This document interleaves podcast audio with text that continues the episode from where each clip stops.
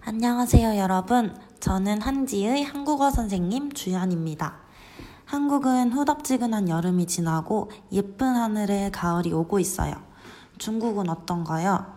유학을 준비하면서 불안한 마음도 설레는 마음도 있을 거예요. 하지만 유학을 준비하며 더 발전하는 자신의 모습을 볼 수 있을 거예요. 불확실한 미래에 걱정이 앞설 땐 지금까지 준비해온 일들을 보며 자신감을 가져보아요. 지금 느끼는 불안은 다른 친구들도 느끼고 있는 감정이니 너무 걱정할 필요 없어요. 지금처럼만 꾸준히 열심히 한다면 반드시 좋은 결과가 있을 거라 저는 생각해요. 항상 건강 조심하고 언젠가 한국에서 볼 수 있으면 좋겠어요.